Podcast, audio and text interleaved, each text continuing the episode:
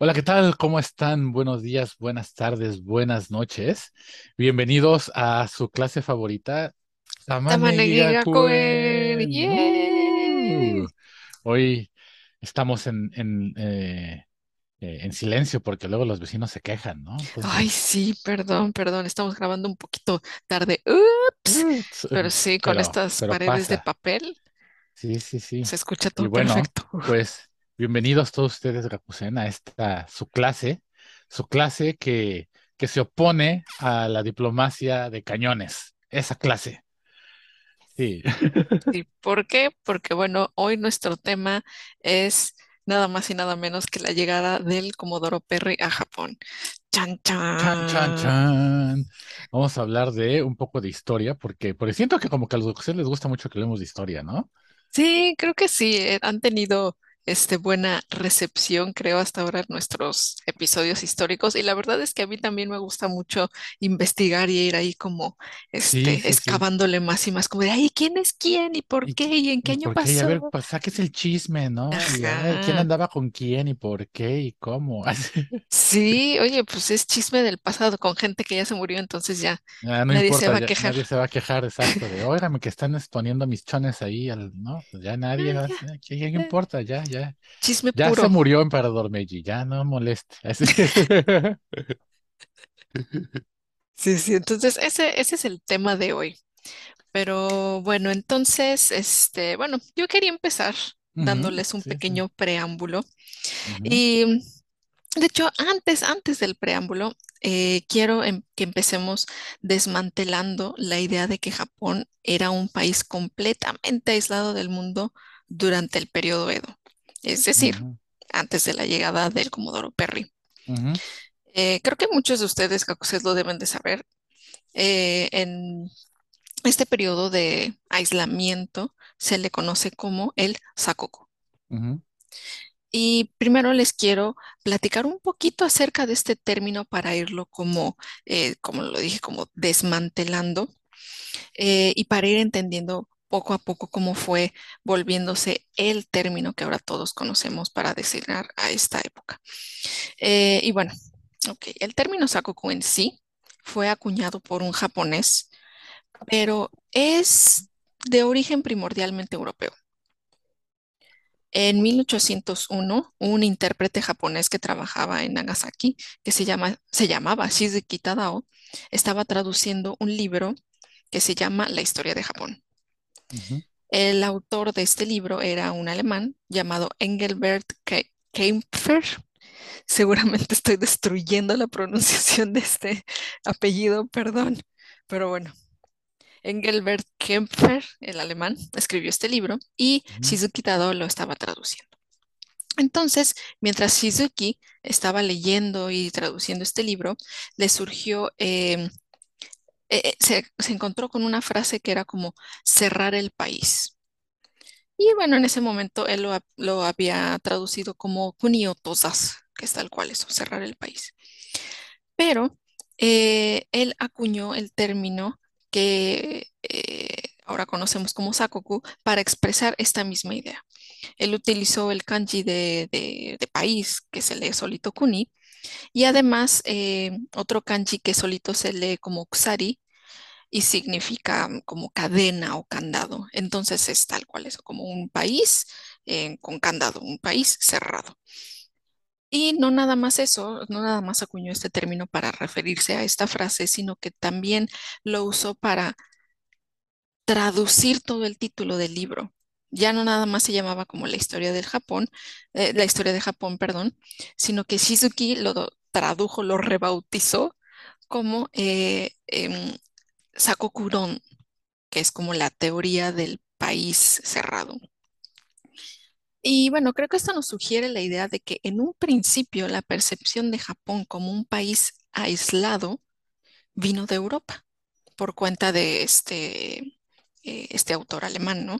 Que eh, allí se tenía la percepción de que Japón estaba completamente aislado porque no tenía contacto con países europeos como Alemania o grandes eh, potencias imperialistas como Portugal y España.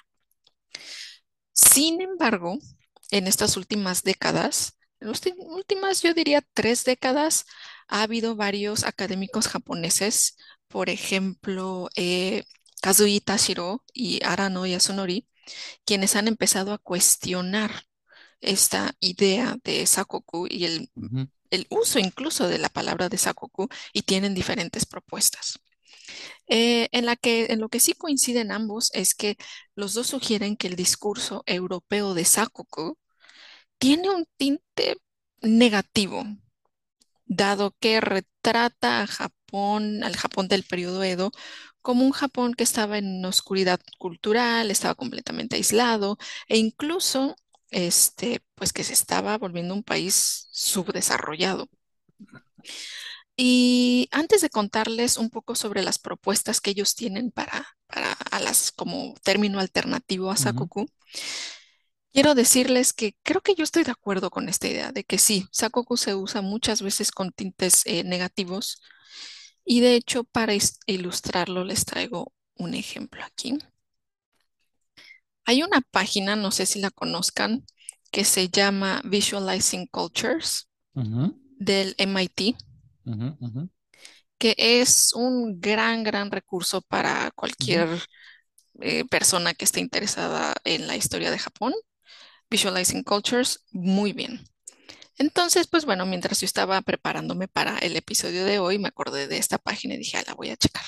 Creo que ya no la están em, actualizando últimamente, es una pena, pero sigue siendo un gran recurso.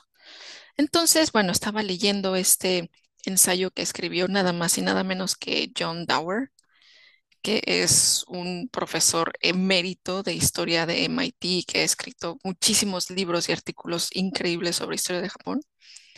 Y él nos está contando aquí sobre precisamente la llegada del Comodoro Perry, sobre este periodo de aislamiento de Japón.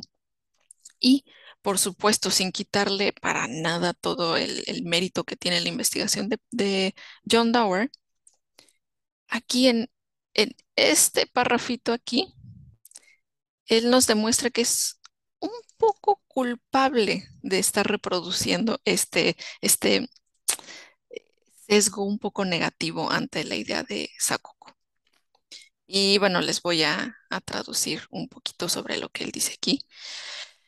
Em, él dice que, bueno, sí, este, Japón había decidido, el, bueno, el gobierno de Bakufu de, de ese momento había decidido que Japón se iba a cerrar al contacto con el exterior, ¿no? Y luego John Dower nos dice que solamente existía una pequeña excepción a esta política de aislamiento, que es- tenía forma en la continua presencia de la misión de los holandeses en Dejima.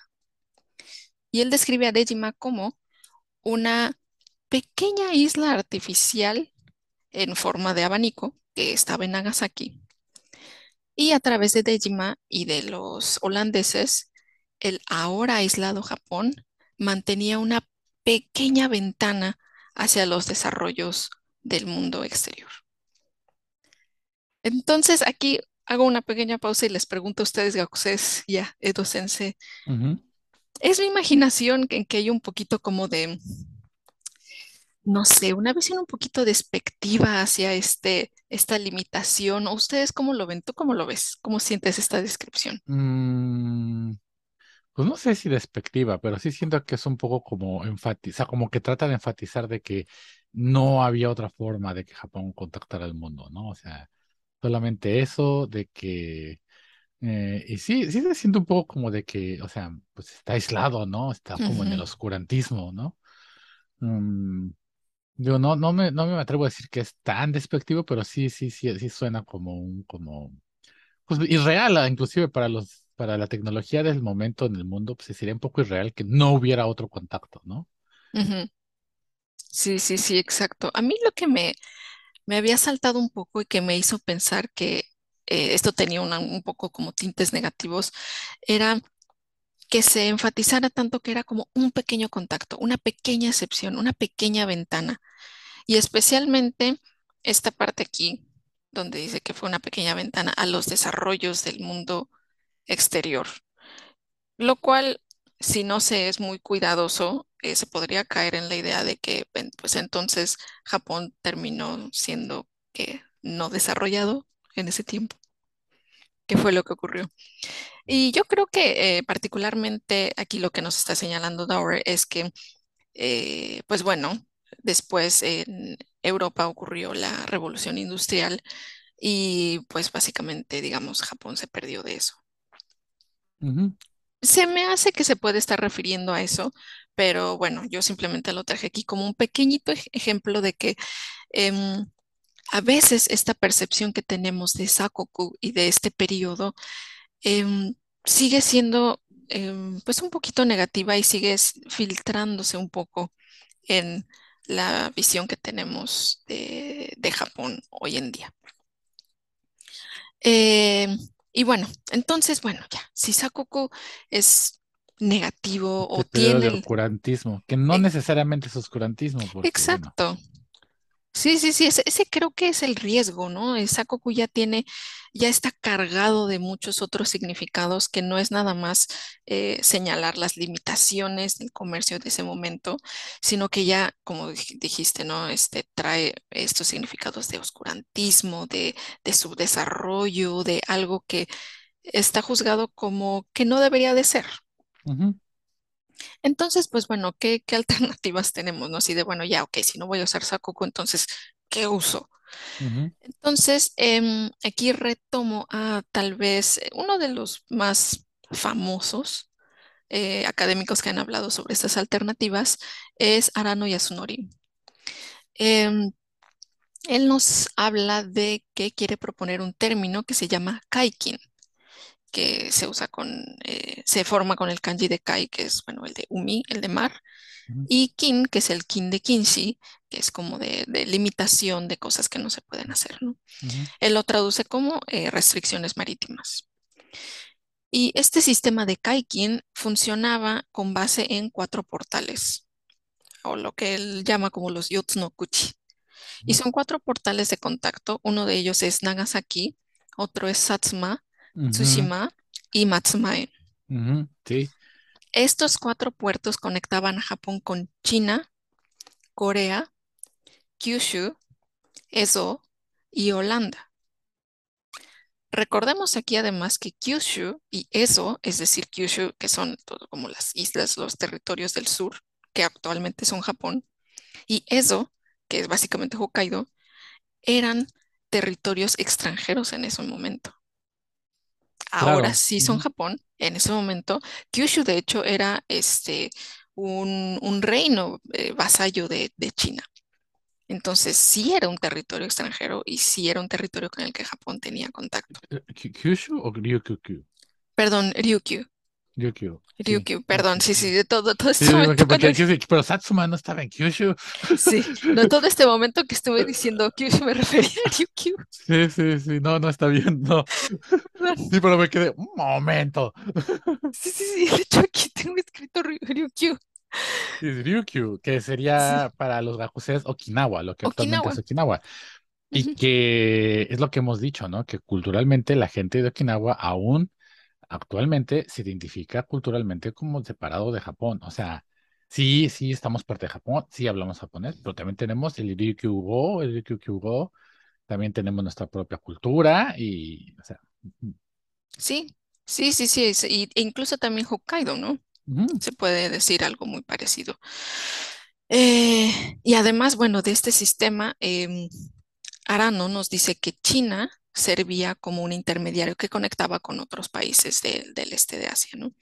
Entonces, lo que quiero decir con esto es que sí, Japón no tenía contacto directo con muchos de estos territorios y no tenía contacto con ter- territorios europeos más allá de Holanda, pero sí se había mantenido activo con sus vecinos de Asia.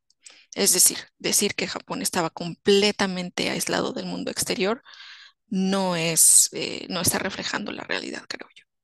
No, no, totalmente. Además de que, bueno, tenemos varios incidentes que, que sabemos que había contacto con el extranjero, ¿no? O sea, eh, digo, sí, los portugueses tenían contacto con Hola- que los holandeses tenían contacto en, en, en ello. Ya estamos aquí en la confusión, ¿no? Ay, Pero bueno, o sea, recordemos que desde el 1500, pues los portugueses ya habían llegado, ¿no? Desde 1542 ya habían llegado los portugueses, ya había habido misiones religiosas eh, católicas de los, de los jesuitas en el 49, ¿no? Con Francisco Javier, este, eh, y que sí, que Toyotomi Hideyoshi hizo la persecución de cristianos, ¿no? Pero aún así, de todos modos, hubo una influencia cristiana muy fuerte. Ya hablamos del arte del Cristo, de, de todo el movimiento artista cristiano católico que hubo en ese momento, ¿no? Entonces sí, sí hubo, inclusive eh, en uno de los incidentes históricos más famosos de esa época, que la rebelión de Shimabara, es una rebelión católica, ujú, ujú, ¿no? ¿no? En que los, los, los cristianos pues querían defender su derecho a ser cristianos y a comerciar, querían salir de, o sea, porque ya sabían que existían otras cosas fuera, ¿no? Entonces, como que decir que están completamente aislados, no. No, no, no, no es realista, obviamente. Y, y claro, bueno, esto también no nos vayamos a un extremo, lo que no, no, no quiero decir que Japón estaba pues muy, era, ¿cómo decirlo? Muy acostumbrado al, al contacto con el exterior, que tenía este, la mente muy abierta a los extranjeros. No, definitivamente sí había eh, muchas restricciones con el contacto con cualquiera que no fuera Japón. Este, el, no se podía viajar libremente de fuera de Japón. Eh, también este, había mucha persecución, como ya lo estabas ahorita tú mencionando, de cristianos. Estaba estrictamente prohibido ser cristiano. Em, ¿qué más? ¿Qué otras cosas horribles pasaban así? Eh, bueno, también se les seguía llamando a los extranjeros bárbaros, tal cual. Los bárbaros del sur o los bárbaros de afuera, que era, eh, ¿cómo se les llama? Namban o Gaiban. O a los Mm, holandeses también se les llamaba como los pelos rojos, básicamente, ¿no? ujú, Entonces, sí había dentro de las percepciones oficiales del extranjero, em, pues como un, verlos como un otro, verlos como, eh, pues eso, como bárbaros, incluso como un otro inferior, ¿no? Em, entonces, eso, o sea, no, no quiero decir que entonces Japón estaba como súper eh, abierto a, contactos con el exterior em, de forma positiva, Totalmente. Sino que también había pues este, situaciones bastante complicadas en el interior que estaban informando estas decisiones de mantenerse eh, con contactos muy, muy, muy limitados. Claro. Mm, Y de ujú, hecho, creo que esto, eh, regresando otra vez al a cómo nació el término de Sakoku, como les conté, fue acuñado por este eh, traductor de Nagasaki em, que se apellidaba Shizuki. Eh, Shizuki, él es, este, como ya dije, él es traductor, él viene de una eh, familia de traductores, entonces él había tenido desde muy pequeño contacto con, tal vez no tanto con la gente, pero sí con, eh, con los libros, con los, con las fuentes de información que venían de Holanda y su familia y él las traducían al japonés. Entonces, em, Sí, él tenía contacto con esta información, sin embargo, eh, Shizuki tenía también una forma de ver eh, el orden mundial de ese tiempo bastante particular. ujú, Shizuki también era de la idea de que, pues, los del exterior, los extranjeros, eran bárbaros. De- dentro de todo lo que él había leído, particularmente en este libro que él tradujo del, del autor alemán de la historia de Japón, él, él dijo algo como de hoy, bueno, en sus anotaciones de, esta, eh, de este libro que él tradujo, él puso algo como de, bueno, o sea, sí, sí está muy interesante lo que está ocurriendo allí en, el exterior, digamos, pero qué bueno que nosotros estamos aquí adentro, estamos nosotros alejados de toda esa barbarie, porque, ay, esa gente de afuera, qué onda, qué miedo. Y esas eran sus, em, sus anotaciones en la, en la traducción de la historia de Japón.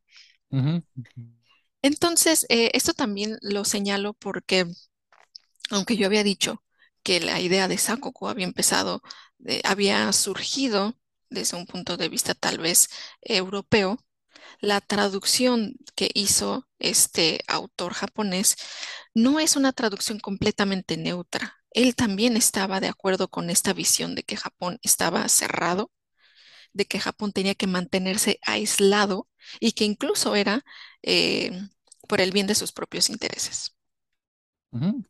Claro, claro, claro, claro. Sin embargo, esto tampoco era una idea que todos los intelectuales o que todos los traductores compartieran. Por ejemplo, tengo aquí un ejemplo de otro autor que se llama Atsutane Hirata, quien escribió también un comentario acerca de precisamente de la traducción de Shizuki y él critica un poco a Shizuki por haber em, hecho este comentario acerca de cómo está bien que Japón se mantenga aislado, diciendo básicamente que, eh, que, que realmente no, realmente se nos están perdiendo de todo lo que está ocurriendo afuera de Japón, que realmente Japón se podría beneficiar mucho de estas otras eh, naciones con las que está decidiendo no tener eh, contacto y que pues bueno, básicamente esta es una visión y una decisión lamentable. Entonces, por eso el término sakoku en sí, incluso en ese momento, no fue diseminado por completo. ¿Por qué? Porque no todos pensaban como Suzuki que estaba bien que Japón estuviera cerrado. Había un poco de, resistencia a verlo así. Sin embargo, eh, poco a poco, eh, por lo menos en el discurso oficial de- del gobierno del Bakufu, eh, la idea pues empezó a tomar un poco más de fuerza y ya a finales del, del periodo Tokugawa se ve que incluso en documentos oficiales ya se estaba empezando a utilizar tal cual el término sakoku por el mismo gobierno o por oficiales de- de esa época. Y a partir de ahí pues ya no nos dejó, creo yo, este término y toda este, todo este peso cultural que tiene sobre lo cerrado que estuvo Japón y sobre cómo eso fue supuestamente en su mejor interés. Mm, ok, ok, ok, ok, ok, ok. Este, sí, no, y es que, híjoles, eh, como tú mismo mencionas, ¿no? O sea, pensar que Japón estaba completo. Uno, lo del oscurantismo, ¿no? Si- Finalmente, el periodo Edo creo que es el donde florece lo que es lo que, lo que ahora conocemos como la cultura japonesa, ¿no?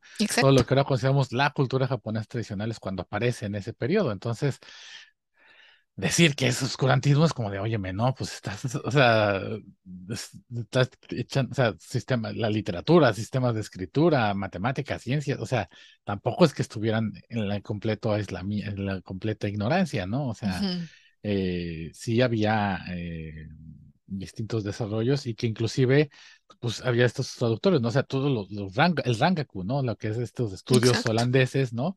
Que pues empieza con los traductores y que empiezan a traer cosas de ciencia, de química, de cosas del exterior que empiezan a aprender, ¿no? Lo vimos cuando hablamos de los samuráis que ya tenían armas de fuego, ¿no? Que habían aprendido a hacer de los portugueses, de los holandeses, o sea, no era como un completo, total aislación, eh, eh, aislamiento en el que no, no se supiera que existiera nada de- del extranjero, ¿no?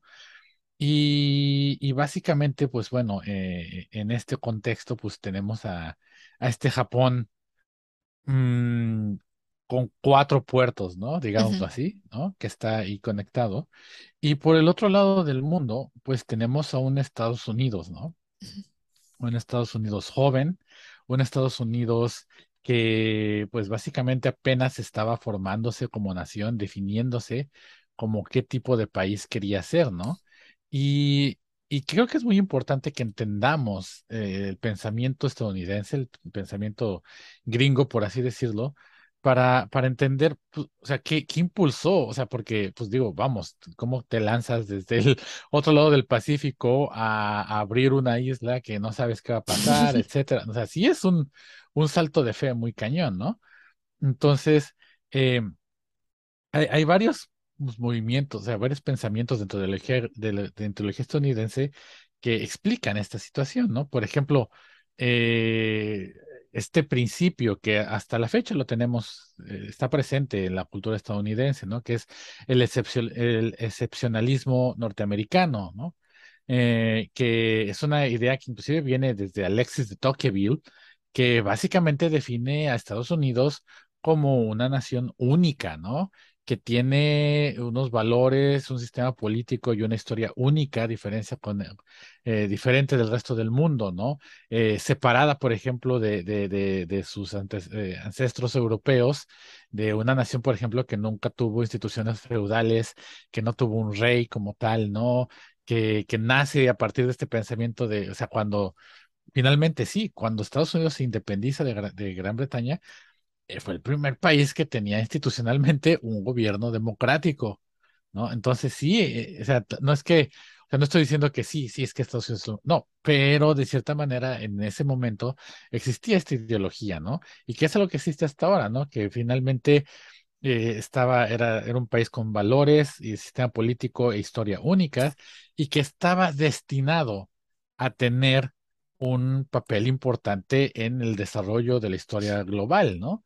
Em, y no solo eso, sino que también era esta cuestión, eh, hay un principio que viene mucho del protestantismo estadounidense, ¿no? Que es esta cuestión, esta frase que se llama The City upon the Hill, ¿no? La ciudad sobre la, la, la, la mu- sobre la colina, ¿no? Que quiere decir que es como esta ciudad, esta civilización que sirve de ejemplo, ¿no? Como faro de luz al resto del mundo. Entonces, ya desde ahí viene esta ideología de que pues, nosotros somos especiales, somos este ejemplo del mundo y es algo que tenemos que llevar a otros lados. Y es algo que vemos, pues, en, la- simplemente en esta cuestión de es que vamos a llevar la eh, democracia a Irak o vamos a... Es esto, es parte de este, de este excepcionalismo que tienen eh, muy metido en la cabeza los estadounidenses. Eh, ahora, también pasa, por ejemplo, que justo en ese momento que Estados Unidos se estaba consolidando como nación, pues estaba, se, se, se, eh, estaba surgiendo la idea del, del destino manifiesto, ¿no? O sea, de que básicamente tenían el derecho divino de expandirse, ¿no? Pero no a partir de solo de, no, no por el hecho de tener más territorio, ¿no? Sino de que tenían que que promover, que expandir sus virtudes y sus instituciones, ¿no? Eh, esta cuestión que llevaría a Estados Unidos de océano a océano, del Atlántico hacia el Pacífico, obviamente no solo por, por, los valores, ¿no? También por la búsqueda de, de, mm, de utilidades, ¿no? Por el bien económico, ¿no? Y que de cierta manera era como esta idea de que al expandirse, pues eh, eh, ¿cómo decirlo? Remoldeaba el mundo, este, eh, le daba la redención a esos lugares inhóspitos, ¿no? Para convertirlos a la imagen de Estados Unidos, ¿no? Entonces era como el destino de los Estados Unidos dado por Dios de expandirse.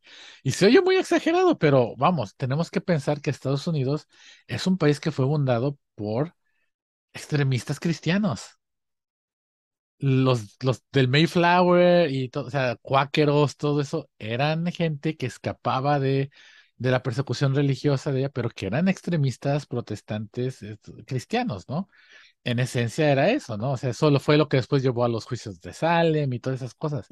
Era un extremista cristiano. Entonces, esa es parte de la ideología estadounidense, ¿no? O sea, independientemente de, de que a lo mejor ahora mucho la gente en la modernidad rechaza esos principios y eso, son parte de la idiosincrasia estadounidense y que no podemos, eh, no podemos ignorar, ¿no? Y obviamente también eh, una cuestión que, que empezaba a existir eh, a mediados de- del siglo XIX es esta idea del darwinismo social, ¿no? Que obviamente ahorita ya está 100% rechazada, pero que en ese momento estaba tomando muchísima fuerza, ¿no? Que, o sea, Darwin en el 50, 1859 publica El origen de las especies, que pues básicamente dice pues el principio de la selección natural, ¿no? Y entonces el darwinismo social es aplicar este principio de la selección nacional, de la selección natural, no la nacional, no del mundial, Todavía no. no, todavía no, eh, a las interacciones sociales, ¿no? Eso quiere decir que dentro de esta ideología hay grupos, etnias, que son superiores a otras, ¿no?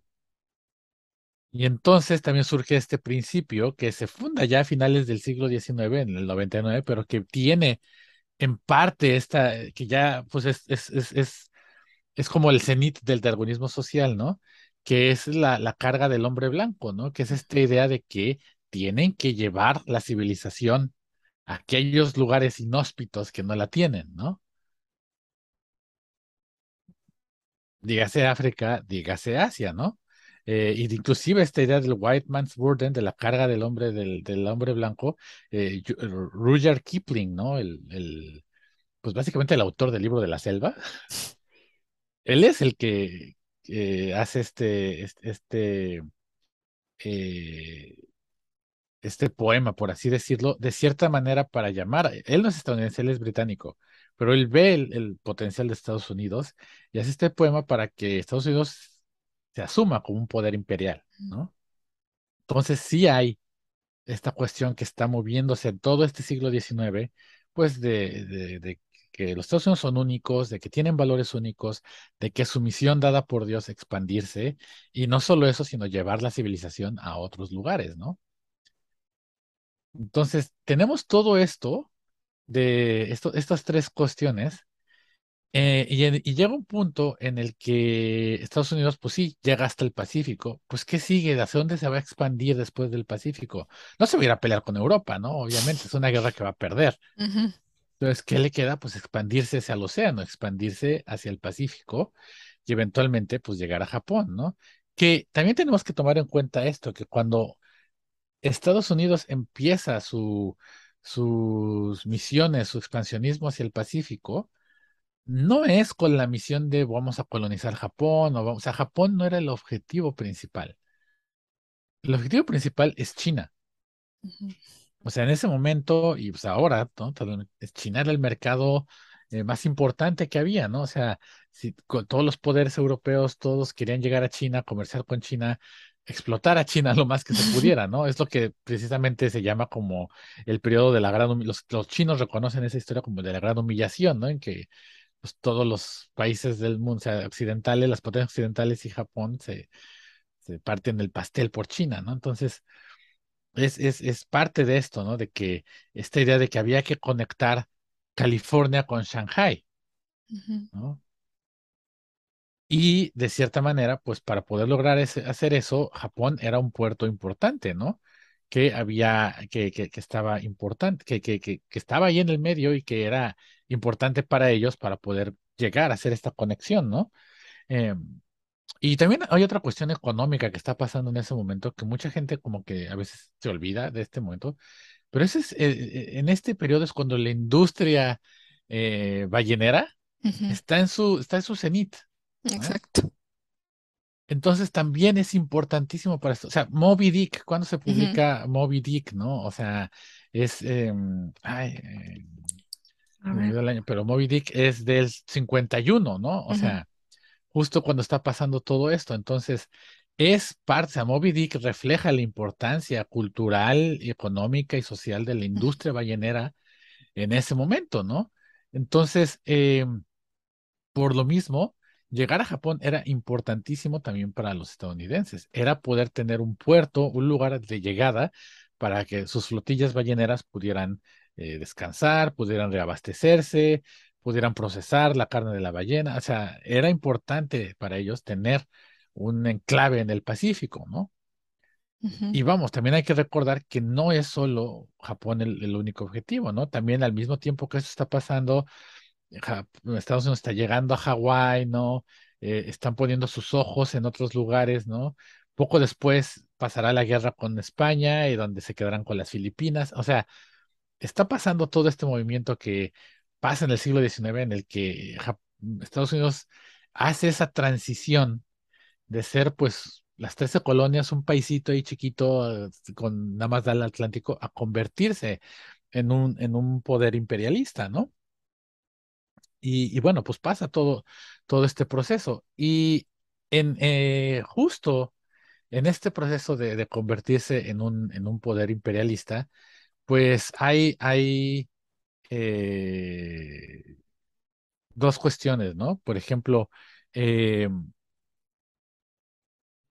James K. Polk, que es presidente de Estados Unidos del 45 al 49, él se vuelve presidente prometiendo que iban a anexar Texas a Estados Unidos, ¿no? Entonces, con él empieza este movimiento de expansionismo agresivo, ¿no? Que es J.K. Paul, que es quien organiza la guerra contra México, ¿no? Y de ahí, pues una vez que toman México, una vez que ganan California, pues viene esta idea de que, y también justo por esa época están comprándole eh, Alaska a los rusos, ¿no? Pues ya sí, sí, es que ya se armó, necesita, ya tenemos la ruta, ¿no? Conectar al país con Asia, ¿no? Eh, eh, otra cuestión importante, ¿no? Es de que eh, llegar a, porque era importante llegar a China, no solo era, eh, ¿cómo decirlo? Era pues la oportunidad de, de, de, traer cosas de allá, ¿no? Sino también era la importancia de abrir nuevos mercados para, para su economía, ¿no? O sea, en ese momento los países eh, tenían esta idea de que sí, pues había que industrializar, había y que había que expandir los mercados, pero no había esta idea de que se podían expandir como ahora lo hacemos, pues con comercio normal, ¿no? Era literal tomar el mercado, ¿no? Entonces, esa es otra de las cuestiones por las cuales Estados Unidos quería llegar hasta, hasta, hasta Japón, ¿no? O sea, tenemos todo esto que se está mezclando ahí. Y en ese momento también, eh, eh, bueno, ya después de que eh, Polk, pues que ojalá esté ardiendo en el infierno ese hombre, toma, toma, pues nos, quita la mitad de territorio a México, ¿no? Empiezan a pasar distintos movimientos en Estados Unidos también que empiezan a poner el ojo en el Pacífico, en especial la llegada de Daniel Webster como secretario de Estado, ¿no? Que fue secretario de Estado de 1841 a 1843 y que es pues, eh, mm, antes de, que, de, Polk y después de Polk, del 50 al 52, ¿no? Ahora, él, él tenía, eh, ya, ya desde de cierta manera ya tenía la idea, porque él tenía una relación muy importante con las casas mercantiles que comerciaban en el exterior, ¿no? Entonces, él tenía ya la idea de que era importante que Estados Unidos expandiera eh, el alcance de sus flotillas, ¿no? Por eso mismo es que él hace como secretario de Estado la, prioridad de la política exterior de Estados Unidos expandirse hacia el Pacífico, ¿no? Eh, y eh, de cierta manera, por ejemplo, él es el encargado de eh, pues que Estados Unidos se lance sobre Hawái, busca que se establezca el primer tratado de comercio con China, ¿no? que eh, al final pues eh, se, se, mm, se, firma en el 44 y entonces pues también ya tenemos eso, ya, en el 44 tenemos un tratado de comercio con China, entonces Estados Unidos le urge llegar ya, ya a China, ya tiene que estar ahí, ¿no? Y, y él es muy famoso porque una de sus frases más, más famosas que decía es que era que, que San Francisco, o sea, que, que él no le importaba que, que, Estados Unidos tomara Texas, a él lo que le importaba era que tomaran San Francisco. Mm. San Francisco para él te valía 20 Texas, porque expandía la posibilidad de comerciar con Asia, ¿no? Entonces, eh, ahí vemos que empieza esta, esta, esta eh, primera política hacia el Pacífico. Eh, en el 1851 se, se, hace los primeros intentos de abrir relaciones con Japón, ¿no? El, capitán John, John H. Olick, que eh, nuevamente, repitiendo esta idea, no es que Japón estuviera 100% cerrado o que se fuera imposible llegar, sí se podía llegar, ¿no? Entonces, su misión era regresar a unos marinos japoneses que habían encallado, ¿no? Que habían naufragado. Y como parte de eso, o sea, como usando esa excusa, iban a eh, tratar de, abrir este, relaciones con Japón, ¿no? Y, él llegó con una carta del presidente Fillmore, de hecho, en el que decía que Estados Unidos lo que buscaba era amistad, comercio y cooperación, ¿no? Y que no llevaban ningún tipo de, eh, de voluntad evangelizadora, ¿no? Que no iban a meter nada de religión, que lo único que ellos querían era que Japón se entendiera cuál era el, como que se diera cuenta de que tenía un papel muy importante como el vínculo de Asia con el mundo. Eh, ahora también, algo que también es muy importante, ¿no? Japón, pues sí, no tiene como que muchos recursos como, como país, pero algo en lo que es muy rico es en carbón. En ese entonces, pues las, las, las, los barcos de vapor pues, usaban carbón, ¿no? Sí. Entonces era como de sí, o sea, te necesitamos, mano, o sea, necesitamos que podamos recargar carbón aquí, ¿no? ¿No? Eh, que obviamente, pues esto no, no pasó, ¿no? Japón obviamente no, no, no se, no se abrió, sino pues hasta después de, de, de que llegara, de que llegara Perry, ¿no? Y, y Perry llegaría dos años después, ¿no? Em, y, y Perry, bueno, de hecho, hay noticias. eh, Perry no quería la misión de ir a Japón, ¿no? Cuando se lo, se lo asignan, ¿no? Él, él estaba buscando obtener otro, otro tipo de papeles. Él ya había, por ejemplo, había sido este comandante de algunas eh, eh, naves de guerra eh, durante la Mex- guerra con, con México, ¿no? O sea, participó en el, en el cierre de Veracruz, ¿no? Entonces, él realmente no tenía como que esta idea de, uy, sí, voy a ir a, a la aventura a Japón, ¿no? pero pues al final fue lo que a él le tocó hacer, ¿no? Y cuando se le mandó a Japón, a él se le mandó con este que, que en inglés se llama como el Full and Discretionary Powers, ¿no? Con poder, con, poder absoluto sobre la misión, ¿no? ¿Qué eso qué quiere decir? Que bueno, pues tienes que cumplir con tu misión, cueste lo que cueste. O sea, si no quieren por las buenas, pues se les va a abrir por las malas, ¿no? O sea, y algo que también que se me hace muy curioso es que para llegar a Japón, Perry eh, pues se da toda la vuelta desde el Atlántico. O sea, parte del Atlántico, se va hacia África, pasa por el Cabo de, de Buena Esperanza, pasa al Océano Índico. O sea, se tomó su sweet time en llegar el hombre, ¿no? O sea, no, no fue como que muy, muy, muy rápido y acelerado el asunto. Em, Y bueno, él llega el 8 de julio de 1853 a Japón, ¿no? Eh, llega con estos enormes navíos que, o, o los, los barcos negros, ¿no? Que es como lo describen mucho los japoneses, ¿no? De, de Black. Warships. Pues era algo como que decían, "Uh, ¿qué pex con esto, no? Si eran como naves muy grandes, eh, con armamentos eh, muy fuertes. Y Creo que el primer shock que tuvieron los japoneses cuando los reciben, que no se esperaban, es que este extranjero que llegaba a Japón por primera vez, llegara exigiendo hablar con, al, con, con un bugio, ¿no? Y van a decir que es un bugio. Bueno, bugio es alguien que en ese momento tenía poderes específicos asignados por el shogun.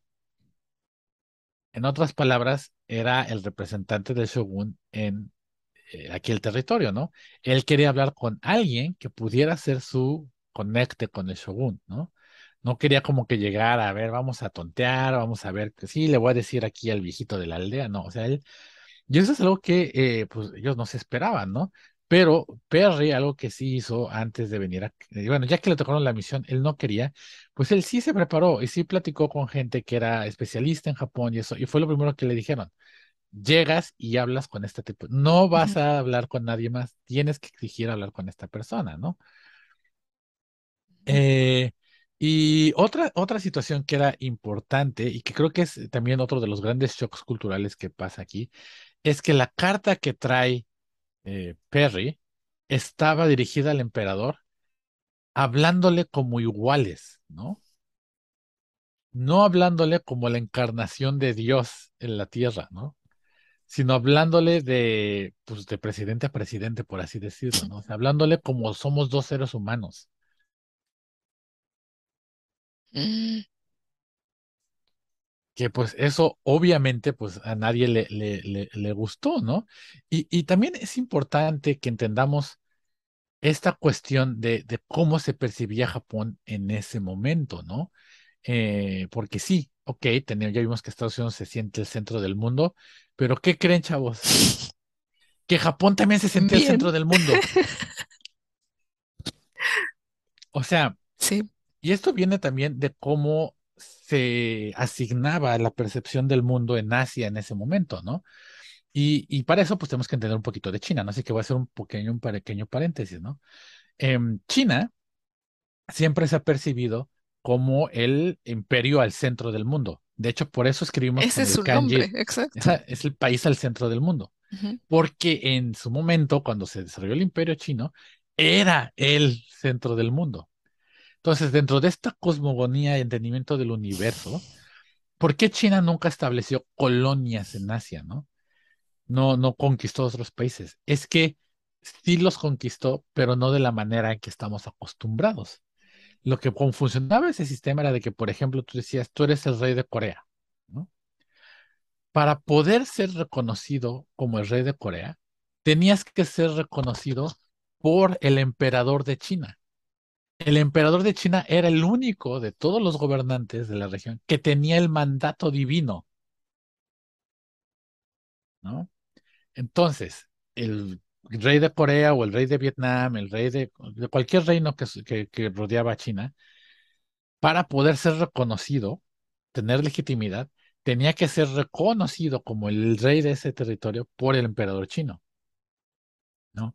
A cambio, el, el- por este reconocimiento, este, este reino se volvía como tributario de China, ¿no?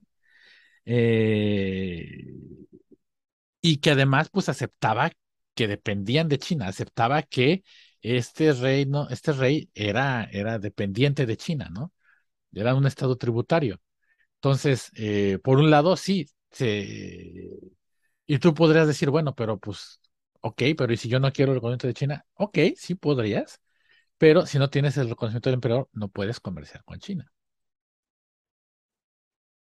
Entonces, pues para que tu economía crezca, pues ni modo, ¿no? O sea, tienes que, o sea, y además, vamos, China era el centro del conocimiento, del desarrollo científico, cultural de ese momento en Asia. Necesitabas eso. Y de hecho, no sé si se acuerdan cuando platicamos de, de los emperadores, bueno, no de los emperadores, del, del samurái, de los samurái, que fue con eh, Hideyoshi. ¿no? Que cuando él intentó conquistar China, creo, Ah, sí, ¿sí? Y que mandan emisarios de China, como que le mandan como sus ropitas de, pues te reconocemos como el rey de Japón, ¿cómo ves, no? ajá, Y para bájale ser porque, tributario. ajá, era eso, ¿no? Es como de, mira, ya bájale, ¿no? Porque si sigues fregando, pues te vamos a hacer popó a tus samuráis ahí en Corea, te vamos a dar esto, te reconozco como el rey de Japón, ¿cómo ves, no?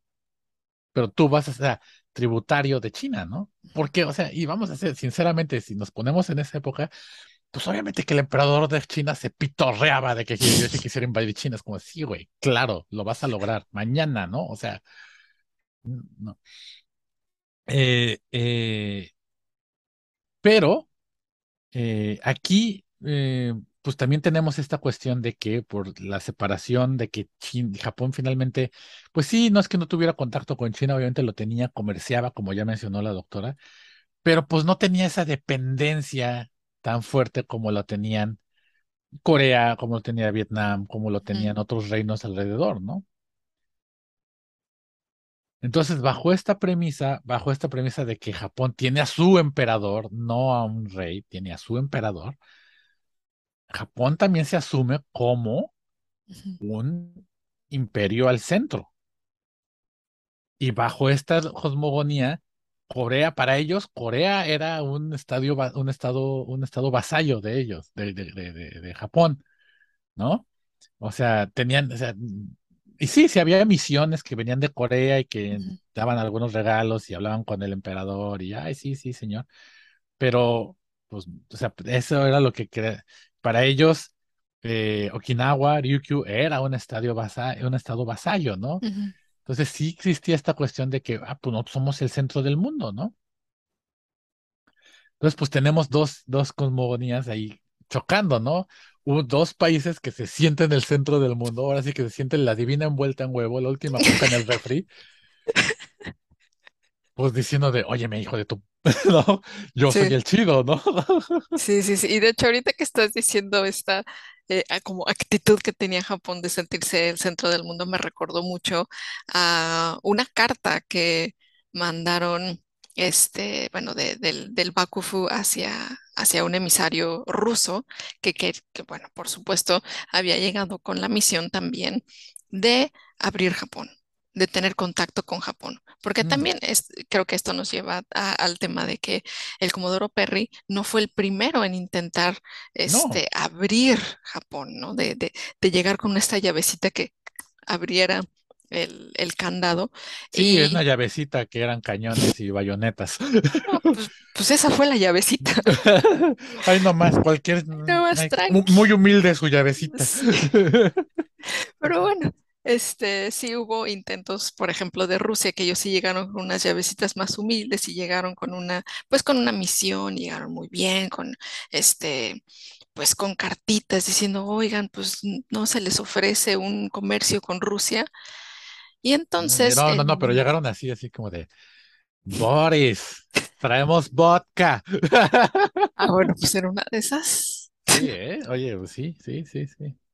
Sí, el, el emisario se apellidaba Rezanov, que pues no es Uf, Boris, pero perdón, pero sí, sí está muy ruso el asunto. ¿Cómo no? Sí, Yo sí me ¿no? imagino a Don Rezanov llegándole así de, de Tokugawa, traemos vodka. Y así, oye, Yasu, has tirado la vodka. Así. Y ellos así con su, con su propio saquecito, así de, ¿este güey quién es? Y es que esa era la actitud de la carta que mandaron de regreso, así de, güey, ni te topo. Sí. Y de hecho, a ver, yo, morro, ¿no? O sea, si aquí tengo, está toda la carta traducida al inglés, pero les voy a leer nada más las partes que son así de, este, le, le responden diciendo, este, oye, Rusia, pues qué bonito que quieras tener, este, mm, eh, comunicaciones con nosotros, pero pues aquí dice, no nos conviene. Nosotros hemos detenido a los, este, a los comerciantes de nuestro país para que salgan a, tierras, este, extranjeras y pues eso es porque pues no lo necesitamos.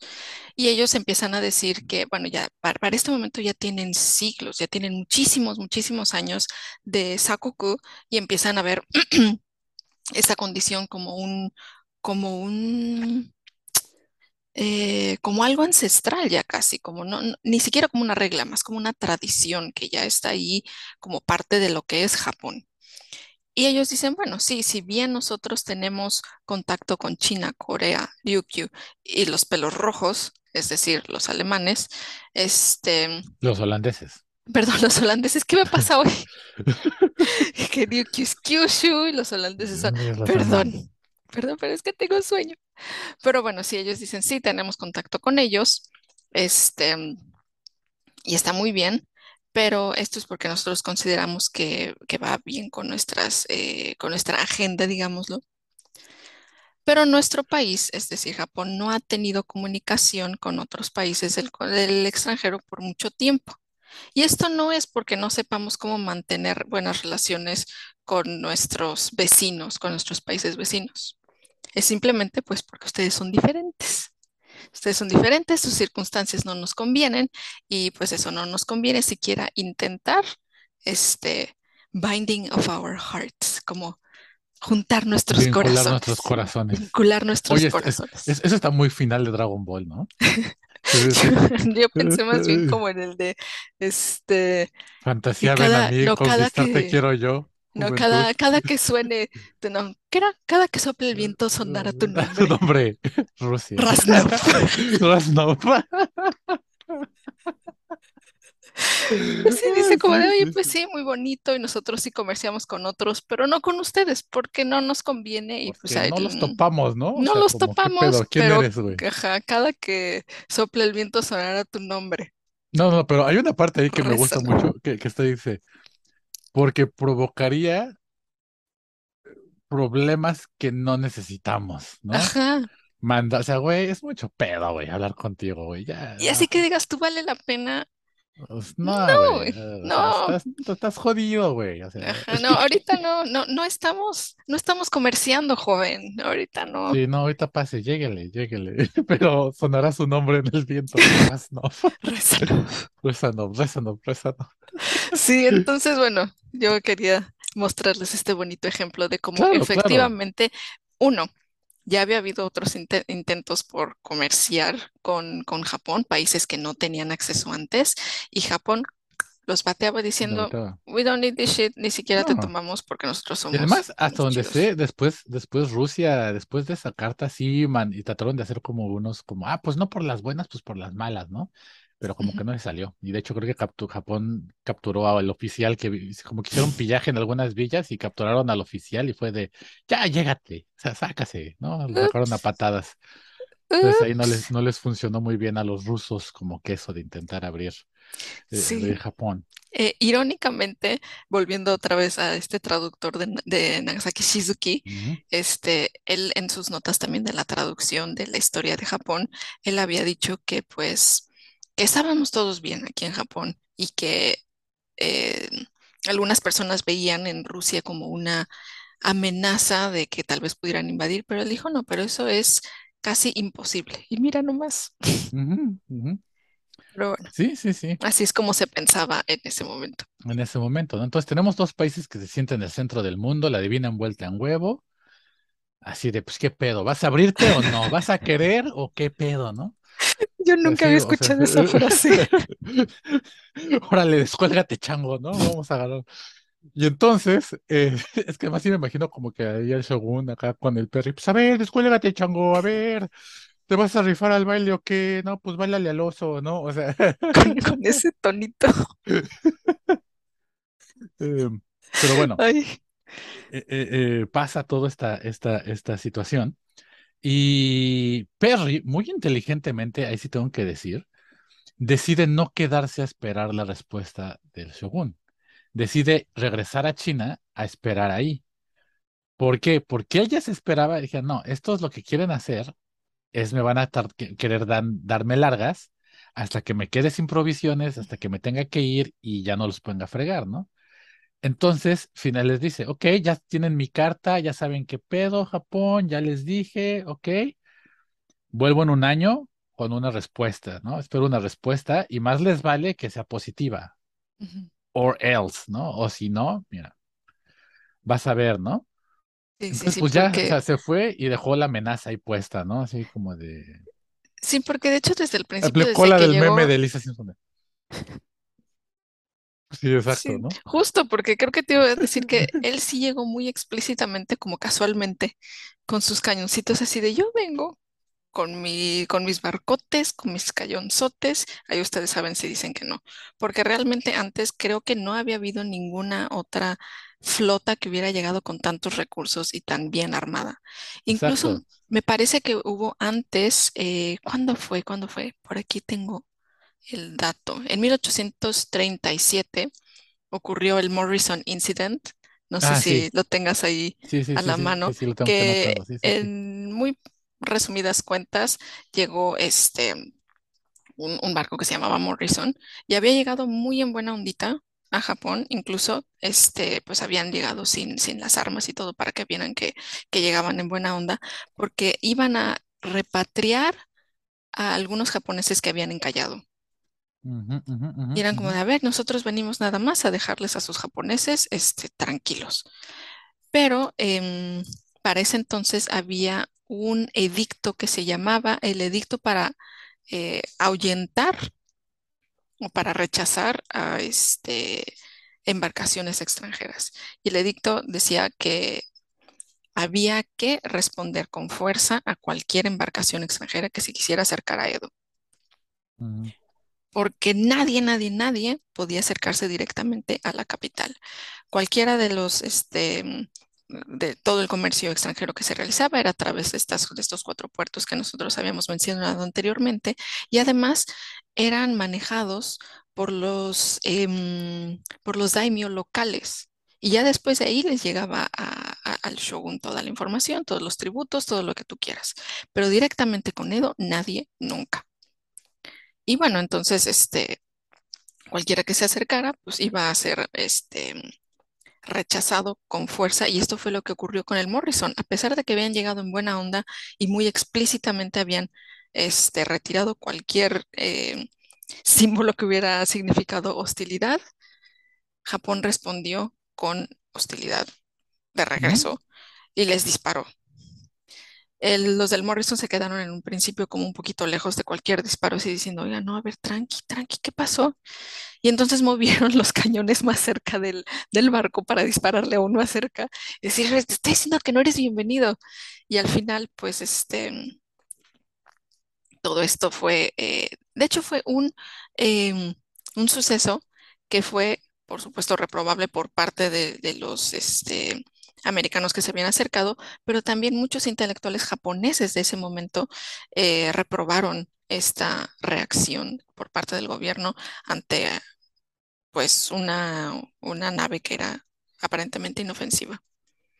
Eh, aparentemente no, porque también era- Aparentemente. era- eran, eran, si no recuerdo, los de Morrison eran am, gringos que estaban en, en, en Hong Kong. No, no Hong Kong, pero en, en el sureste de China, de, de, Macao, de por ahí venía. Macao, toda esa, esa creo que venían de Macao. Macao. Hong Kong, esa, esa zona, y venían para acá. Pero, o sea, sí, sí, traían esos, pero también eran como medio evangelistas. Sí, sí, creo que ya traían a gente encima, pero eh, claro, o sea, por supuesto, Digo, o sea, no vamos a veo que, o sea, no venían a conquistar, pero sí No traían venían a como medias intenciones como de, "Mm, les, ve- traem- les traemos la palabra de Cristo, amigos. Sí, o ¿Cómo sea? Claro, es eh, no, no digo que no esté, digamos, justificado su sospechosismo, No, pero tampoco fue que llegaron con la pistola de fuera, sin albur. y ellos, y ellos sí, ellos sí Sí, sacaron los cañones. sí se la sacó así, órale, ¡tas! ¿no? ¿Cómo ves? Este, este Bakufu anda como muy, muy, este, El muy, Baku anda muy, muy, andaba muy, pues, ¿cómo le dijo a los rusos? Pues, ¿cómo ves? ¿Cómo ves que ni te topo, perro? ¿Eh? O sea, sí, anda muy, muy sassy, muy sassy, sí, este es ese el Baku Bakufu. andaba con todo, ¿eh? Ajá. Y Pero, pues bueno, pues, eh, pero fíjate que después de que Perry llega, le dice, bueno, ¿sabes qué? Cámara, vato, ahí te dejo esta, me voy a China y en un año vengo a ver si nos rifamos a los, a los, a los madrazos o qué pedo, ¿no? O sea, Y se ven en te voy a dar chance, te voy a dar chance, nos vemos en Hachiko cuando regrese, ¿no? Y entonces, pues ahí, pues ahora sí que el Bakufu se queda sentado en un camote, ¿no? Porque, o sea, dice, fuck, ¿no? ¿Qué hacemos, no? Eh, y bueno, en ese entonces, el que era como el líder del, del, del consejo del, del shogun era Masahiro Abe, y pues a él le tocó como esta idea de, pues hay que balancear las opciones, ¿qué hacemos, no? Entonces había tres opciones. Una, no abrir Japón, ¿no? Así, no, pues vamos a decir que no. La otra, pues hacerse pendejos para como, sí, ahorita deja, veo qué pedo, para tratar de como construir, eh, armar un ejército que pudiera pelear contra los Estados Unidos. Em, y pues la otra ya decir, ah, pues mm, ya, órale, ni te vayas, papito, aquí nos agarramos, ¿no? O sea, ya la guerra con Estados Unidos. Pero pues obviamente era como que sabían que no iba a pasar eso, ¿no? O sea, sabían que con los gringos no iban a poder en ese momento, o sea que no, no era, no era una opción, ¿no?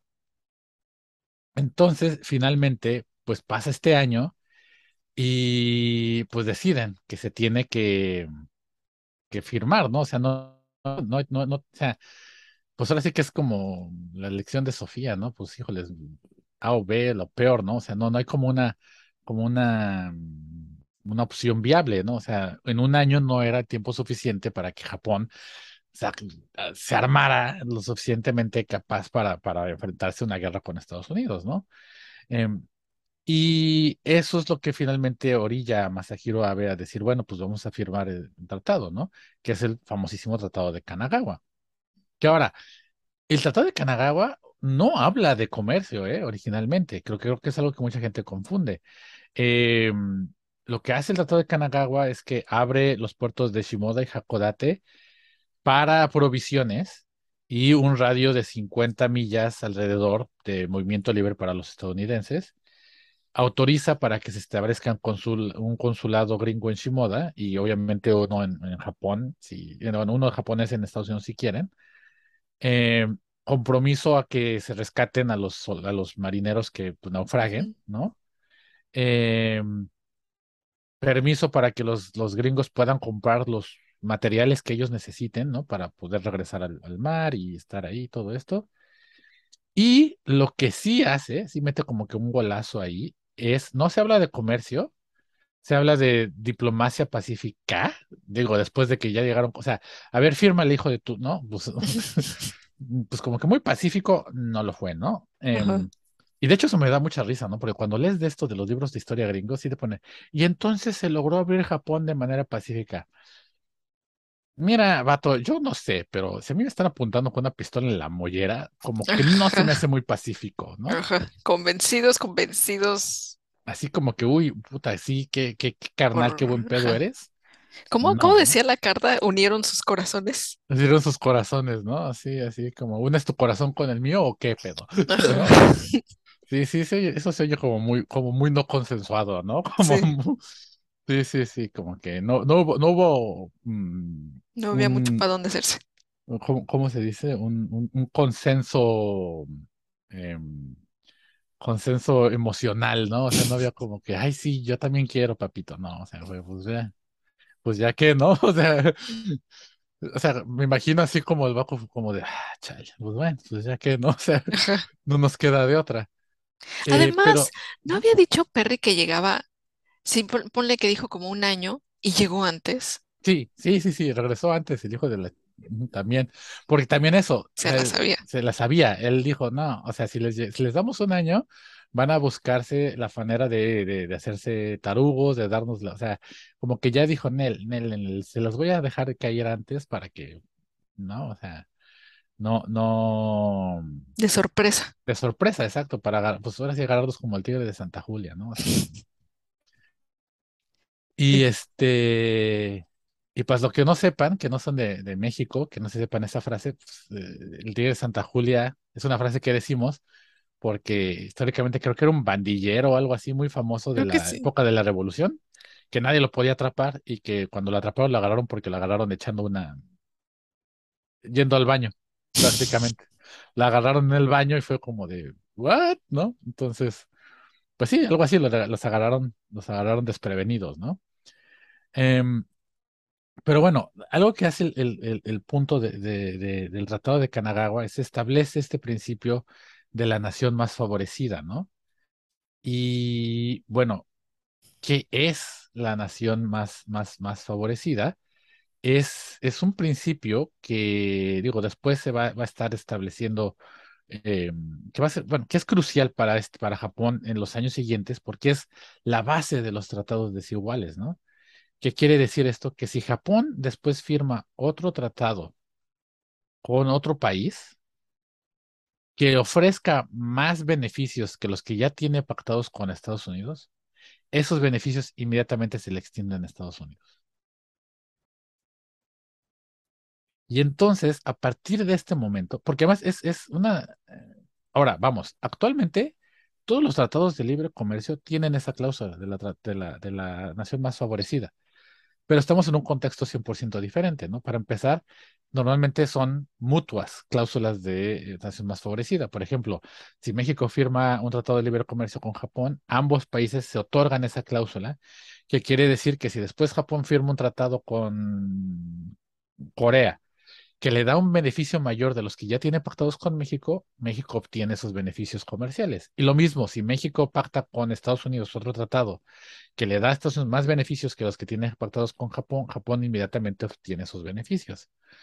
Entonces, actualmente, en términos comerciales, pues sí, es justo, ¿no? Es, la idea de establecer un sistema de comercio justo. Pero en ese momento era una cláusula de nación más favorecida unilateral. Así que Ja- Estados Unidos tenía esa cláusula, pero Japón no tenía acceso a esa cláusula, ¿no?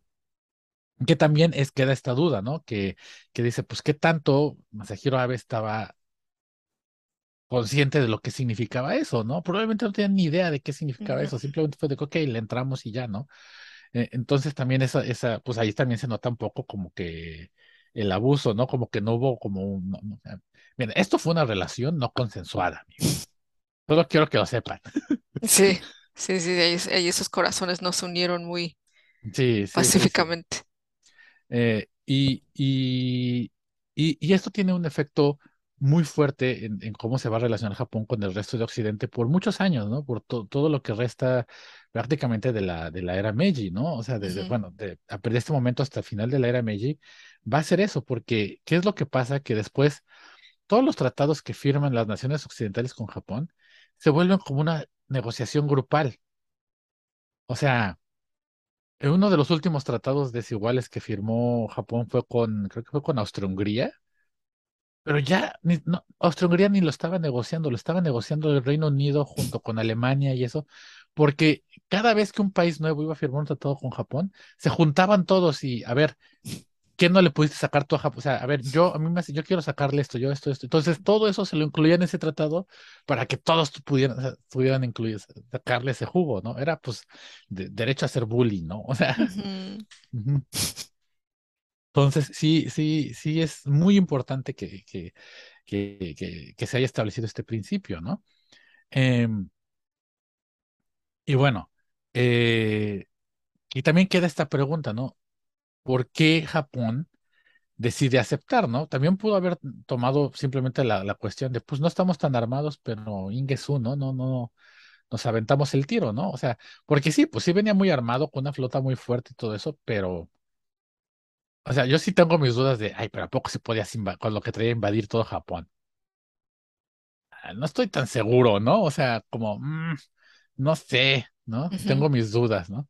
Digo que podría ser, ¿no? También, vamos, la situación política del momento tampoco se Sí. prestaba y es lo que vamos a hablar eh, ahorita, ¿no? O sea, por ejemplo, lo primero que, que tenemos que entender es que, insisto, Japón no estaba aislado. Japón ya había, ya sabía que había habido una guerra entre Gran Bretaña y China, ¿no? Las, las guerras del opio, y que China perdió, y que China fue humillada, y que China no se volvió colonia, pero que prácticamente perdió el control efectivo sobre su territorio, ¿no?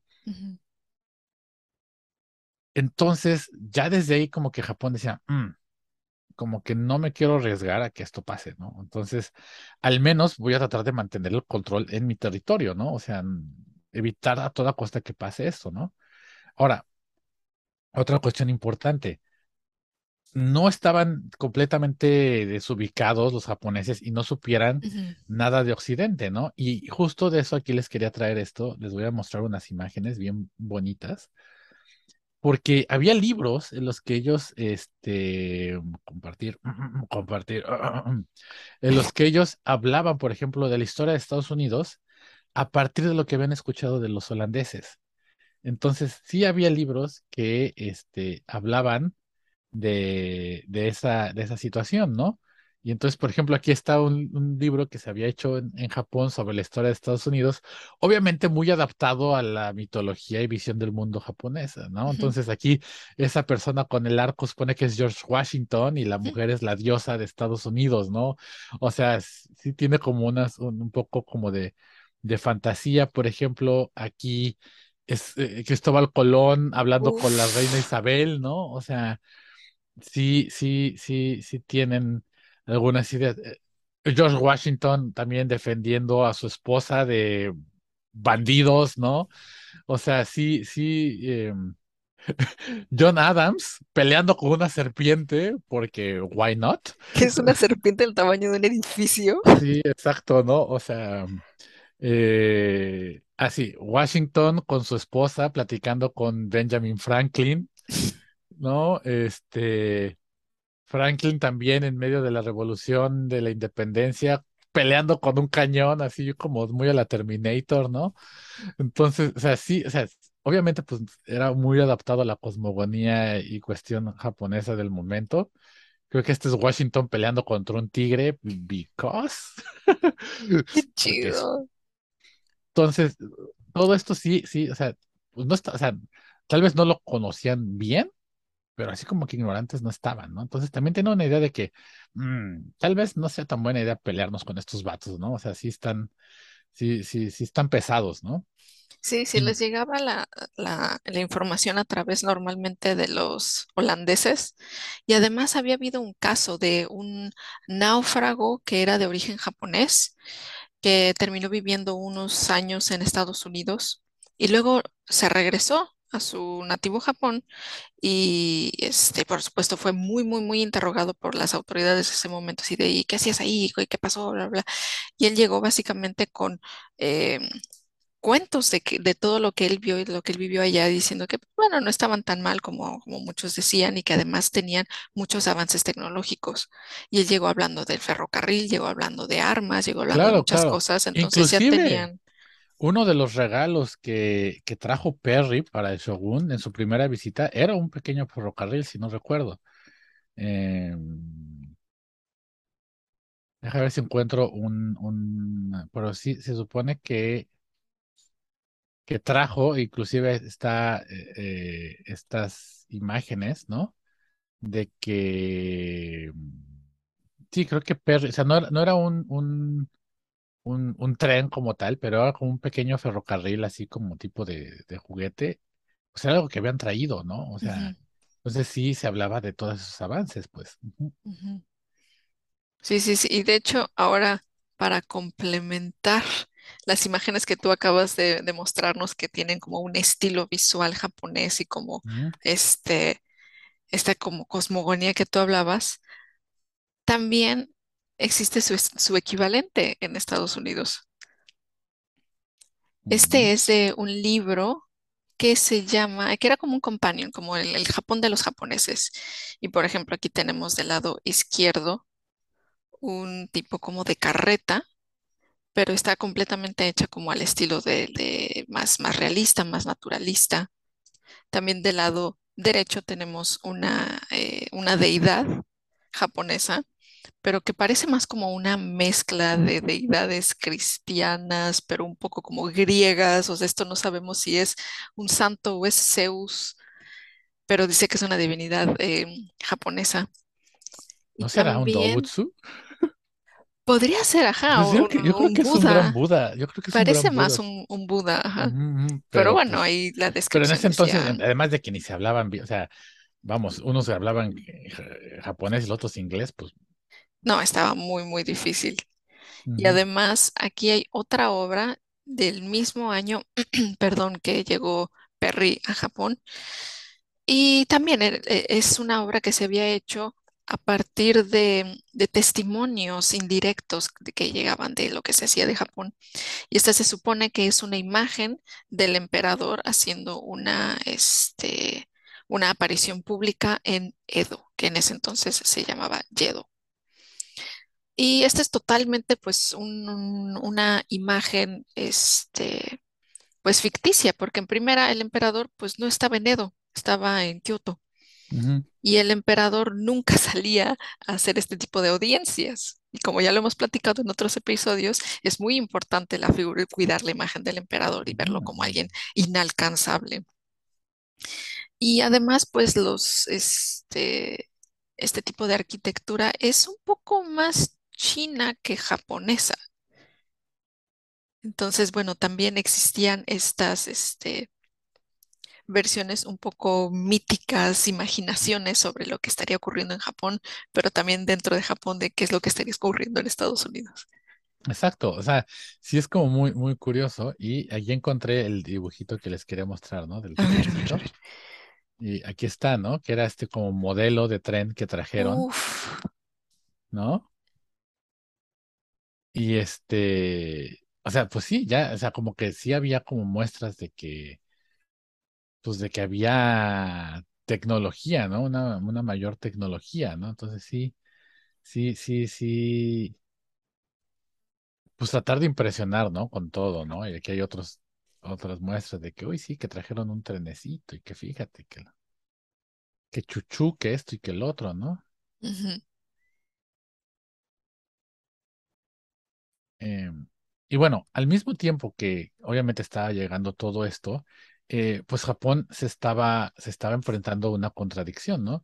Por un lado, era importante tener más información de qué estaba pasando por el mundo, pero por el otro lado, pues el Bakufu tenía miedo de que el acceso a esta información pues rompiera la armonía interna, ¿no? O sea, el aislamiento, toda la cuestión del Bakufu que tenía era de que teníamos que mantener la armonía en Japón, ¿no? Entonces, se tenía mucho miedo de que eso, de que eso fuera a pasar, ¿no? Entonces, la pregunta era de, bueno, ¿cómo se, se debería de cambiar Japón, ¿no? Eh, y, y bueno, al mismo tiempo había varias cuestiones que estaban, bueno, varias facciones que estaban peleando, ¿no? Por un lado, el shogun del momento, Yesada, él sí quería mantener a Estados Unidos fuera, ¿no? Tenía esta idea de que había que, que, que pues que que, eh, fortalecer al ejército, ¿no? Establecer un ejército nacional y pelear contra, contra, contra Estados Unidos, ¿no? Eh, pero por otro lado había otros, otros eh, daimios, ¿no? Por ejemplo, Inaosuke de Hikone o J. Masayoshi de Shimoda que decían, es que a ver, contactar a los extranjeros es algo que no podemos evitar, ¿no? Es algo que va a pasar. ujú, Entonces, pues podemos mejor utilizar esto como una ventaja para modernizar Japón y así este, poderlos po- ponernos al tú por tú con ellos, ¿no? Y al mismo tiempo también en lo que todo eso estaba pasando, había otros dai- daimios como de Choshu y Satsuma, que eventualmente se rebelan, que ellos querían la revolución, ¿no? Que cabe aclarar que Choshu y Satsuma son los daimios que fueron vencidos por Tokugawa Ieyasu, ¿no? Entonces también ellos ya veían como que, ándale, papito, ya te cayó la voladora, pues La voladora. vamos a aprovechar, ¿no? Y entonces ellos querían revolucionar completa y cambiar todo el sistema, ¿no? O sea, sí, de cierta manera, origi- originalmente, de hecho, ellos sí querían ex- expulsar a los extranjeros, pero querían cambiarlo todo, ¿no? Eh, y es cuando también surge esta idea de que, pues, había que reinstaurar al emperador como el Emperador. legítimo, como el legítimo gobernante, ¿no? Que el shogun pues era, tenía como que el poder prestado, ¿no? Pero que en realidad todos los daimios le debían su lealtad al emperador, no al shogun, ¿no?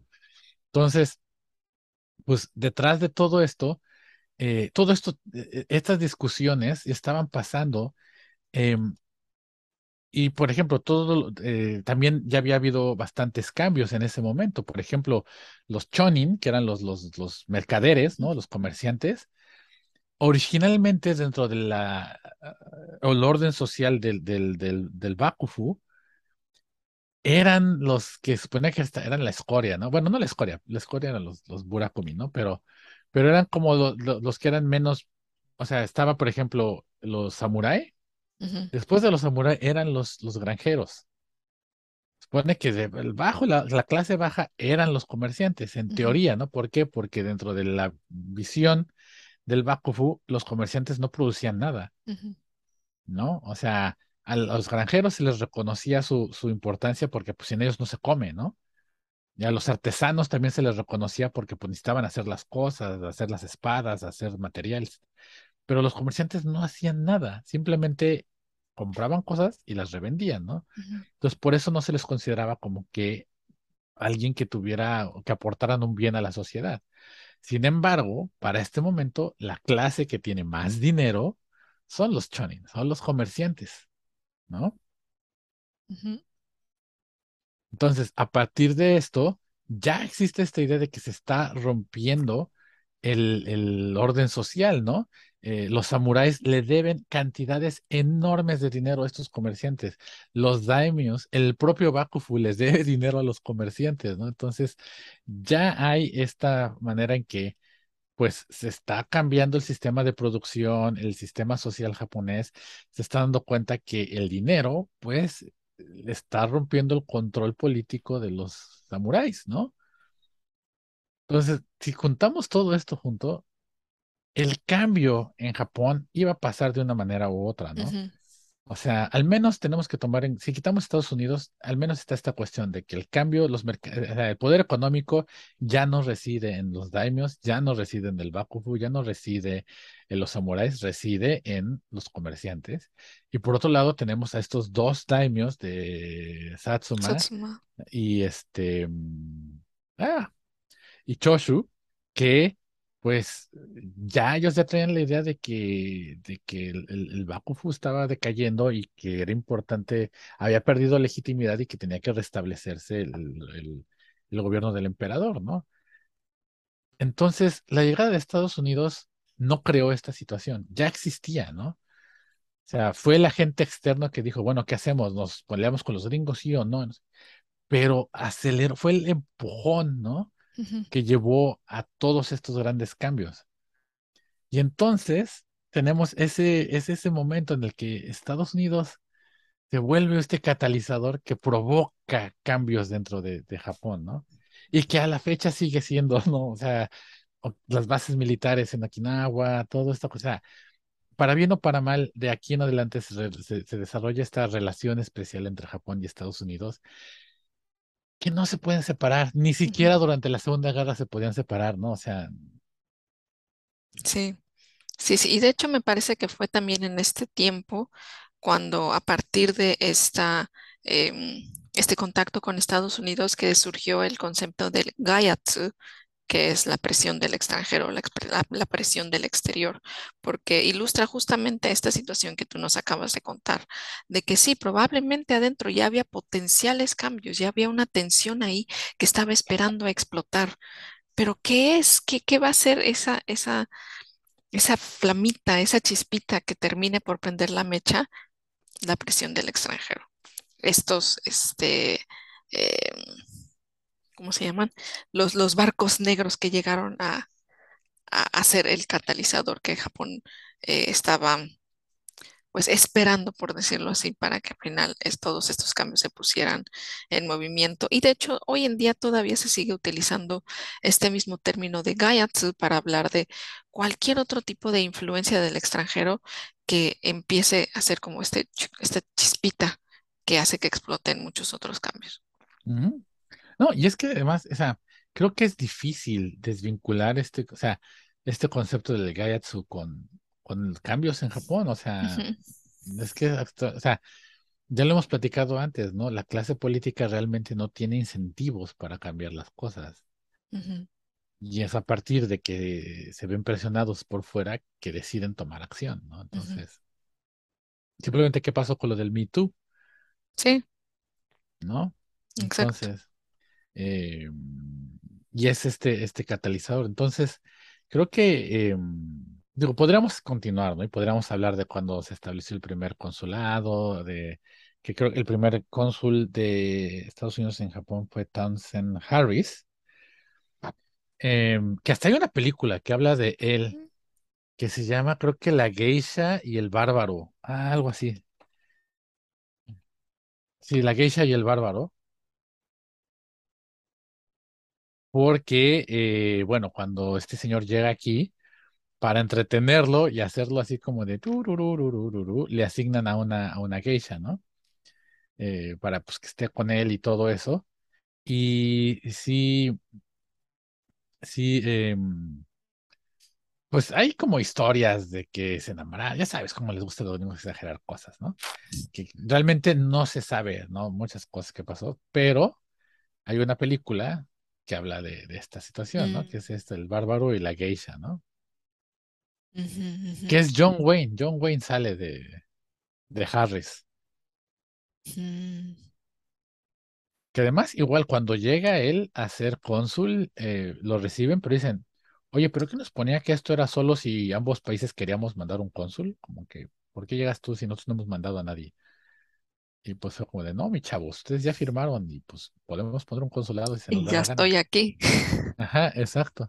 Y de hecho, originalmente lo mandan a un templo abandonado. Ah, pues, ah, pues vive ahí, ahí arma tu consulado, ¿no? Y, y sí, o sea, de cierta manera, él peleó mucho por ese puesto, por ser eh, cónsul porque ya no tenía otras opciones, ¿no? Ya estaba así como que varios negocios que había fallado y así, y, cuando lo ganó, pues dijo, pues ya no me queda de otra, ¿no? O sea, em, pero ya que llegó a Japón, como que al menos sí se puso las pilas, ¿no? Dijo, bueno, pues ya estoy aquí, pues vamos a hacer algo, ¿no? Pero sí, em, mm, sí, sí siento que, bueno, no siento, sí hubo muchos malentendidos con esos, con esos, este, acuerdos, ¿no? Que los japoneses, o sea, habían esperado muchas cosas o habían malinterpretado varias cosas, ¿no? eh, como eso, de que, ah, pues, ¿qué nos pone que ambos tenemos que mandar uno para que tú llegues aquí? No, pues chavo, no. O sea, así no funciona esto, ¿no? Y así es. Pero bueno, pues creo que eh, hemos dado un buen review, ¿no? Histórico a este momento tan importante en, en la historia de Japón. Eh, Sí, no sé si quieras agregar algo más. pues no, creo que no, nada más que creo que después de este episodio habrá que hacer alguno tal vez del periodo Meiji, que también cronológicamente es el que le sigue, pero Pues no sé, no tiene que ser el siguiente episodio, podría ser cualquier otro, pero Sí, sí, pero también creo es que sí es un importante que gran, gran momento histórico. que, hablamos de, del periodo Meiji y luego del Taisho y así, así, así nos vamos. Y así, y así. Ay, sí, pero no, es muy, muy, muy, muy padre el periodo Meiji. Es muy interesante, creo que es uno de los eh, periodos más interesantes de la historia moderna, ¿no? Sí, sí, sí. Y pues ya, creo que lo que sigue serían nuestras, este, sugerencias, nuestras de esta Sí, sí, sí. semana. ¿Qué sugerencia traes esta semana? yo hoy les traigo, a ver, un momentito, les traigo una cuenta de Instagram que se llama Japan Property Central. Es, como dice aquí en la descripción, es una agencia de bienes raíces que se dedica a vender, rentar em, propiedades de lujo. La agencia está en. Omotesando, que es un barrio bastante nice de Tokio. Y así como se lo estoy describiendo, ya sé que suena de hueva, pero les juro que no está, porque pone fotos súper preciosas de muchos edificios, principalmente de Tokio, pero además tiene este gran punto a favor, que es que en todos, de todos los edificios que ponen, tienen la historia y está todo completamente en inglés. Te dice, por ejemplo, qué era antes, incluso toman registros de edificios que ya no están y te dicen la historia del edificio. Historias bonitas, muy bien explicadas en inglés, brevemente, fotos bonitas. Y muchas veces se, se descubren varias joyas que podrían pasar desapercibidas si no supieras por esta cuenta. Por ejemplo, algunos, este, no sé, edificios de arquitectos que pueden ser como muy conocidos o de despachos conocidos, pero que tienen ahí una casita que hicieron en no sé dónde, que pues, no está, este, no es algún punto turístico. Puedes encontrarla aquí o este, no sé, alguna tiendita que tiene siglos y siglos de historia, también te lo pueden contar aquí. Entonces, pues bueno, cualquier persona que les guste eh, la historia de Tokio, que les gusten los edificios, la arquitectura, creo que les puede interesar esta, esta cuenta de Instagram. Uf, está bien bonita. Y ya, esa es mi sugerencia de esta semana. Uf. Pues yo, yo también les traigo una sugerencia de Instagram y también es algo muy urbano, pero aquí yo les traigo más bien fotos de la ciudad, ¿no? Que, bueno, no de la ciudad, pero fotos así callejeras, ¿no? Que se llama la cuenta Japan City Blues, Blues, ¿no? Que originalmente se supone que se enfocaban como a callejones y callecitas, eh, así como el Backstreet, ¿no? De Japón, y sí tienen varias fotos de esas bien bonitas. Pero pues también tomen de repente que la foto coqueta del, del, del, ¿cómo se llama? Que de un templo, de un santuario por ahí perdido, cosas así. Pero Mm. sí toman fotos bien, bien, bien bonillas estos chavos. Son dos fotógrafos. Ah, eso está padre. Pero esta está padrísima, esta a mí me encanta, ¿no? O sea, o esta otra, ¿no? O sea, detrás Mm, de... Muy bien, muy bien. Entonces sí, sí toman varias fotos bastante chidas. Y no sé, a mí me gusta mucho, ¿no? Como que sí tiene una perspectiva muy chido de la, muy chida de la ciudad. De repente, por ejemplo, esta que pues uno diría, pues ¿y eso qué, no? Pero ya que lo ves dices, no, sí está medio aesthetic, ¿no?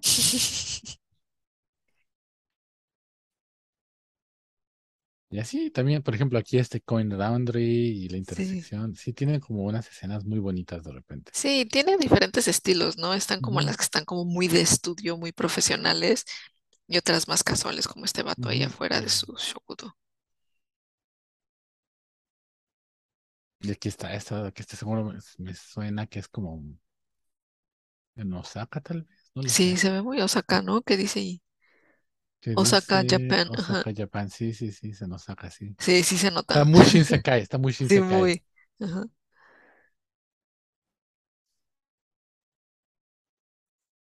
Es Shinjuku. Oh, muy bien. Sí, así que se las recomiendo mucho para que le echen un, un ojito ahí a, las japonas.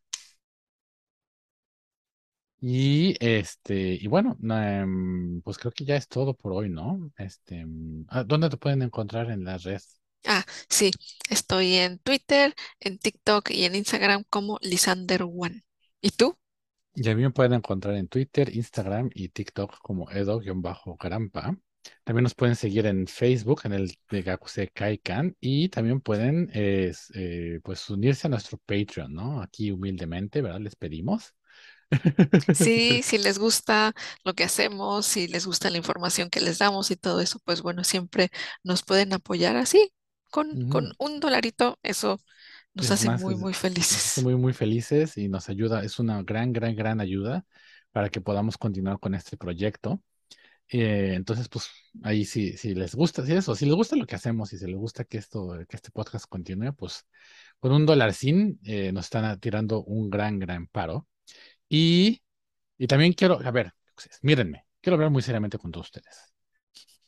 Necesitamos que se suscriban a este canal o que nos, y que si nos escuchan en Spotify, vayan ahí y le pongan cinco estrellitas, ¿no? Puedes ponerle ahí estrellitas en Spotify, vayan y le pongan cinco estrellitas. Que nos den like Necesitamos que comenten. Y más importante aún, que nos compartan, que le digan a todo mundo, a su vecino, a su amiga, a su amigo, a sus papás, a todo mundo. Así, ya escuchaste esta mega coin, ya escuchaste así diario que se lo repitan a todo mundo para que pues este proyecto crezca y podamos eh, seguir trayéndoles así contenido de alta calidad. Sí, por fin. Pues Así que bueno, bueno, ya que hablamos seriamente con ustedes, pueden irse al recreo. bye bye, viendo. Bye gracias. bye.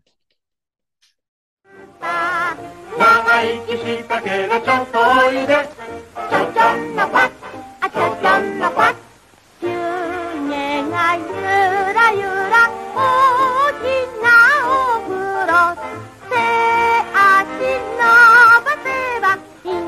Aman abi